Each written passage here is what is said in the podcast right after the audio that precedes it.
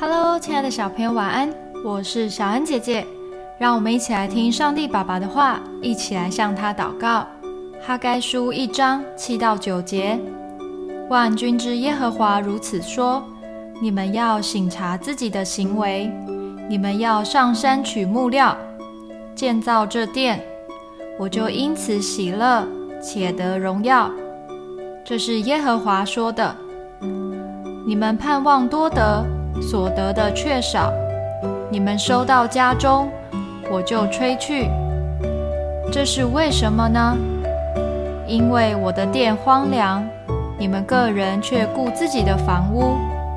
这是万军之耶和华说的。今天的经文说到，当以色列人回到故乡之后，准备重建圣殿。却因为遇到困难停止了工作，而转而建造自己的房屋。当生活渐渐稳定之后，就忘了原本的初衷，神的殿就一直荒凉下去。于是神透过先知哈该再次提醒他们，该起来做工喽。有时候我们也会这样，因为要复习明天的考试。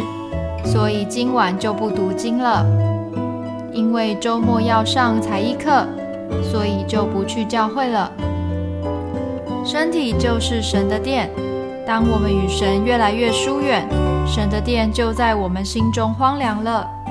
神一直在等待，等待我们回转向他，并且愿意将他放在我们生命中的首位，这样神的殿就在我们心中建造起来。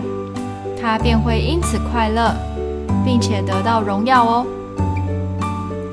我们一起来祷告：亲爱的主，我愿意把你放在我生命中的第一位，求你挪去会使我远离你的事，让我能专心亲近你。